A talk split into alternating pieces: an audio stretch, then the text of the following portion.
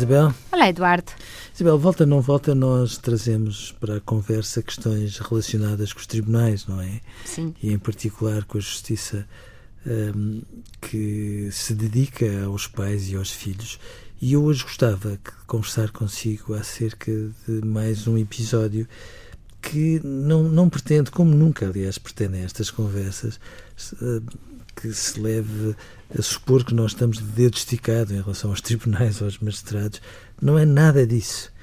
É, é trazermos um contributo tipo serviço público para que se converse sobre algumas questões que é importante que não se deixem à margem, porque de repente hum, não faz sentido que elas fiquem perante uma opacidade diante das quais ninguém ganha. Estou agora a referir-me a uma questão acerca da qual nós já conversámos, mas que nunca é demais voltar a fazê-lo, que tem a ver com as decisões judiciais em que um tribunal decide por ali, decisão judicial, preto no branco, que um determinado, uma determinada mãe, é a versão mais habitual, está obrigada às oito horas de todos os dias, ou dia sim, dia não, está obrigada a atender o telefone do pai da criança, como se, ao não o fazer, estivesse abrangida por mais um incumprimento. E verdade seja que muitos pais fazem com que o facto da mãe não atender o telefone àquela hora, bom, fazem com que haja papelinhos nos tribunais a dizer incumprimento número 30 e tal, e lá vai mais um. E eu gostava que nós pudéssemos conversar acerca disto por uma razão simples. Com todo o respeito do mundo pelos tribunais e pelos magistrados, eu até me sentia quase divertido, se é possível pormos humor em tudo isto, se o magistrado me dissesse: olha, a partir da manhã é competente para a guarda dos seus filhos. Pode decidir as questões de alimentação, de saúde, de educação, da religião, o que entenda. No que diz respeito a atender o telefone, a coisa funciona como se estivesse preso. Pode atender, ou é obrigado a atender, entre as 20 e as 20 e 30 de todos os dias e, nesse aspecto em particular, não tem autonomia nem competências para decidir, somos nós a decidir por si. Porque com legenda é isso que se passa.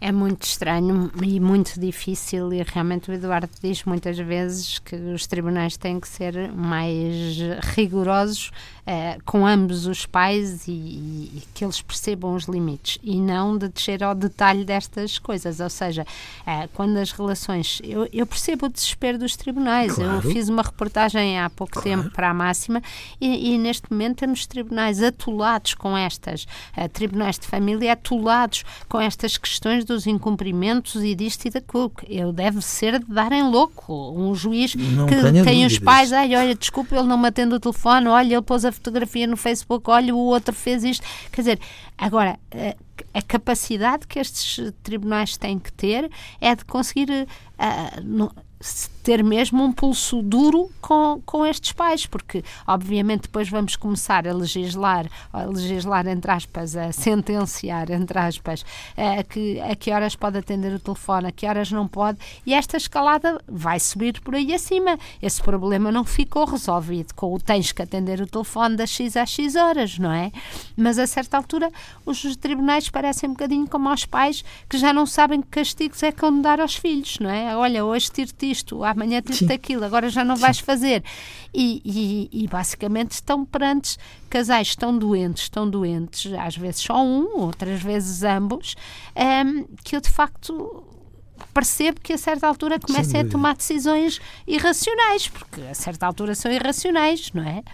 Isabel, são, são. No limite acabam por ser, porque que o pai ou a mãe que não tem o filho à sua guarda tenham toda a legitimidade do mundo para saber coisas dele, tem que seja legítimo queiram telefonar ao outro dos pais, no sentido de se informarem acerca disso, ou de falarem com o filho, têm toda essa legitimidade.